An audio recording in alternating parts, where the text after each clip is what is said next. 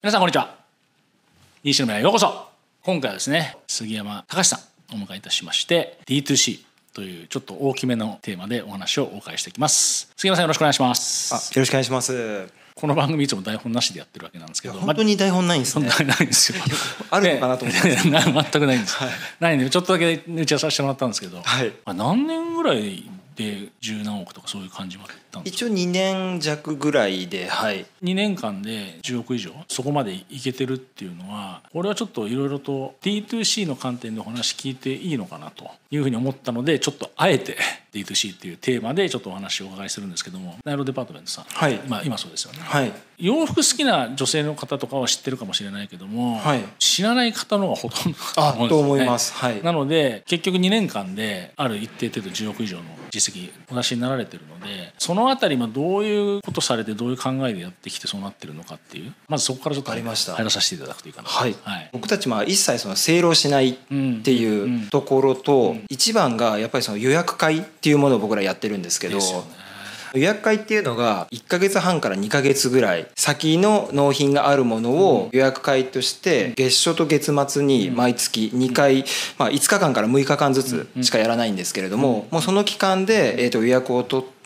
で2ヶ月後に納品っていう風なサイクルでやらせていただいてるんですけどうん。お客様からするとその5日間から6日間しか買うタイミングがないうんうん。ですよね。で買っても受注生産なのでアパレルってどうしてもこう生地の都合だったりとかで100着ってなってもきっちり100着ってこうなかなか難しかったりするじゃないですかなんか納品って。まあ無理そうそうなんですよ。無 無理じゃないですか。103着か105着かっていうその分の余剰分しか僕らほぼほぼ作ってないので5日間から6日間の予約会で買わなかったらもう買えないっていう状況になってるんですよ。うんうん。消費者としてなんか買い物した時に買ったらなんか次の日からセールになってたとかあそういうのがやっぱ僕も嫌だったので、ブランド既存せずに綺麗に売っていきましょうっていうところを徹底的に詰めたっていうところで売り上げが積み上がったのかなっていうふうに思ってます。実はうちもそうなんですよ。先ほどその杉山さんがおっしゃっていた例えばほら100着限定であって、ええ。だけど生地の都合でどうしてもはい。4着多めにできちゃったとかいうことがあってその4着どうしようかっていうのが多分あると思うんですけど、ええ。まあ、うちの場合だとサイズが十何種類あるんですよね。一つの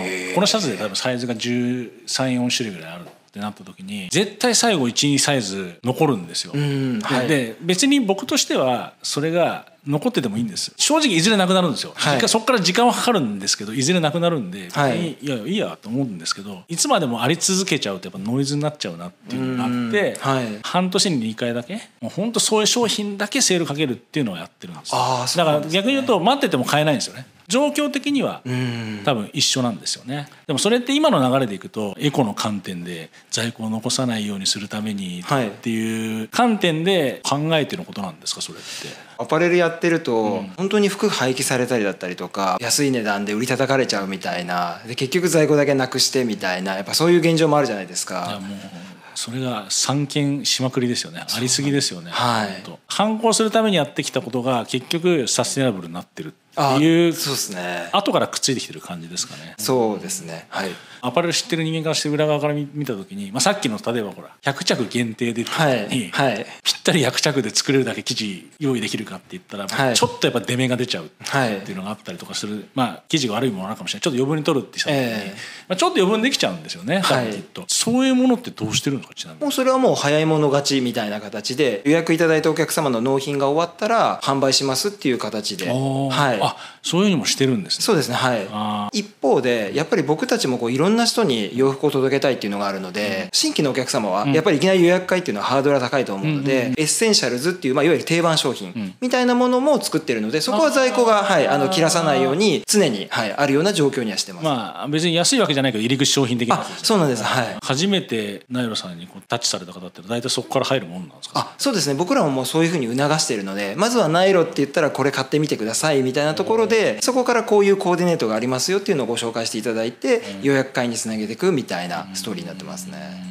あとは柳家さんさっきおっしゃっていただいたそのサイズ、僕らはそのやっぱり小柄な方でも着れるっていうサイズ感、M から S のそのグレーディングで落としてるかっていうと、またちょっと別でやっぱりその本当に小柄な方向けで、えっと、パターンを引き直してるので、そういうサイズもしっかり揃えてるっていうところも小柄な方でもシルエットが良くて綺麗に着ることできますよみたいなところをアピールしつつそこからあなんかこんなブランドがあるんだってなってサイズ展開してよってなって今は大きいサイズまで、はい、あるっていうところなのでそういうところも強みなのかなとは思いますね。僕最初それ聞いた時にいやスタートする時って、はい、多分お客様最初は絞った方が、はい。まあ、いろいろな意味でやりやすいかなと、はい、ナイルさんの場合は小柄な方向けに、っていうことを絞って、はい、まずやられたのは一つあれだったんですけど今はもう基本的にはまあ女性向けのサイズはある程度網羅されてはい網羅してます。逆にそこで一つ気になったのが、はい、最初はその小柄な方から入ってたわけですよね、小柄な方に可愛く綺麗に着ていただけるとか、はい、そういうもので作ってたんですけど顧客層をそうやってそのサイズ的な部分に行った時に上に広げていくっていうのって結構大変なような気がするんですけど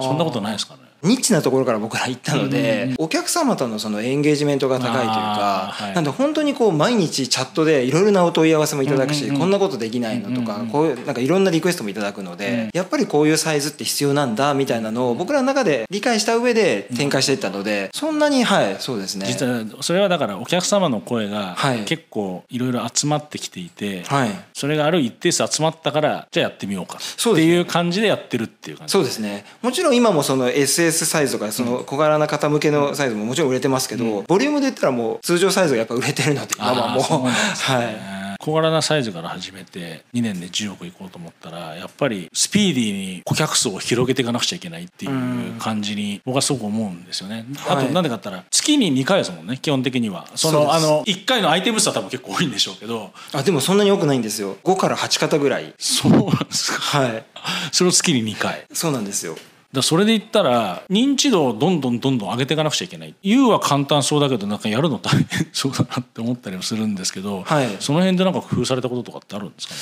そうですね。やっぱりでも着れなかったり素材が分からなかったりとか、うんうん、やっぱそういうところってやっぱ D2C の弱みでもあると思うのでやっぱりそういうところはオンラインとオフラインの融合的なところで、うんうん、去年のその、まあ、クリスマスだったんですけど、ちょうどその新宿の伊勢丹さんの本館の2階で「ポップアップやらせていただいたりとか、そうなんですか？あそうなんですよ。新宿の伊勢丹で「ポップアップぱ結構すごいですね。1500人ぐらいですか？の方が。はい。並んでいただいてみたいな。それって「ポップアップ初めてですか？あそうです。初めてです。はい。サイト上だけではなんか見えないお客様というかやっぱりこう実際に商品を触っていただいた時に出るお客様の声とサイト上でっていうところが違うのでそういうところははい。なんかすごく大事にしたいなっていうところがあるので、そこでこういろんなこう認知っていうところでやっていったっていやいやでも海外の場合は結構 D2C だとリアルから EC 行ったっていう D2C 結構多いんですけど、はい、日本の場合は EC から行く D2C 結構多くて、はい、別にお店持たなくてもいいんですけどリアル設定がちゃんとしっかりしてるかしてないかっていうのは結構あっ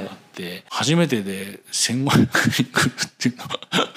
それ想像してましたそれって。お客様とのエンゲージメントが高い分もういついつまでに行きますみたいな事前予約みたいな僕らも全部ああそうなんですか、はい、もうそこまでやっぱりお客さんとの関係値ができてるので、うん、次こういうのが欲しいよねとかっていう声もいただくのでそれに対してじゃあ僕らこういうふうにお答えしようみたいな、うん、本当にお客様と一緒に、はい、作り上げてるっていうところが、はい、ありますね。でもなんか問い合わせの時点でこんなに来るんじゃやばいじゃんっていう感じじゃなかったですそうです。ね、はい、いや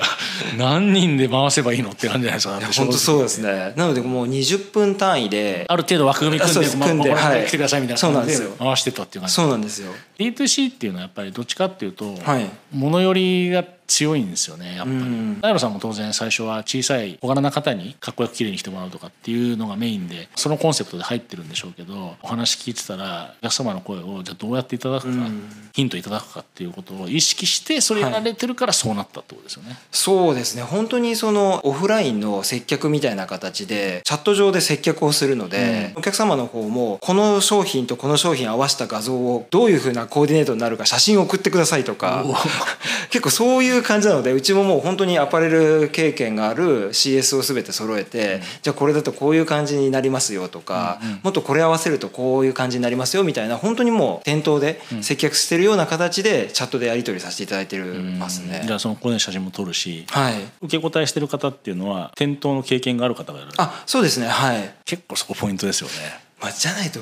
でできないなかなか難しいですよね。いや僕はあの正直まあコロナがだいぶ収まって、はい。ちょっと活況になってきてると言っても、えコロナ前よりは全然少ないじゃないですかやっぱり。まだ,、まだあの相対的に見たら。えはい。言った時にやっぱ店頭スタッフってそんなに数いらないんじゃないっていうか、まあ、まあ実際問題必要なくなっちゃってる部分もあるわけですよね。はいいや僕絶対そういう人たち EC で拾い上げたら絶対いいなって拾い上げたらちょっとよくないけど、はい座りながら接客できますしね。はい、チャットってあれですよね対面だとやっぱお客様もここまで言っていいのかなみたいなとかなんかあるじゃないですかうんうんうんうん接客されたくないっていう方ももちろんいらっしゃいますしなんですけどチャットってなんかその壁があんまないんですよねなので結構お客様も結構言いたいこといろいろこううん言っていただけるので僕らもなんかこうそれに対してお答えしようみたいなところがあるので。それはそうですね。あの電話でもちょっとやっぱり一個線引かれちゃう部分もあるけどもはい。メールもそうだしチャットも相手の目が見えないからやっぱ言いたいこと言えるっていうのがあって、はい。それありますよだかねらそれが逆にはい。いい方向に転がれば本当にいろんな問い合わせ、いろんな質問いただけるんで、はい。そこからすごいいいヒントってやっぱいっぱい生まれるなっていうのも、もう実感してるんで、はいああそっかないのさそういうところを使って商品も広げてってるし、はい。ポップアップみたいなのやった方がいいんだなと思ってやってみたら、はい。実際それだけお客様が来ると。そうですね。はい。時間的にキリがいいので、はい。前半これで一回切らさせていただいて、はい。後半この後の展開とかですね、はい、そういうことを踏まえてちょっと引き続き、はい。えーお話をお伺いしていきたいと思います。一回前半こちらで切らさせていただきます、はい。どうもありがとうございました。ありがとうございました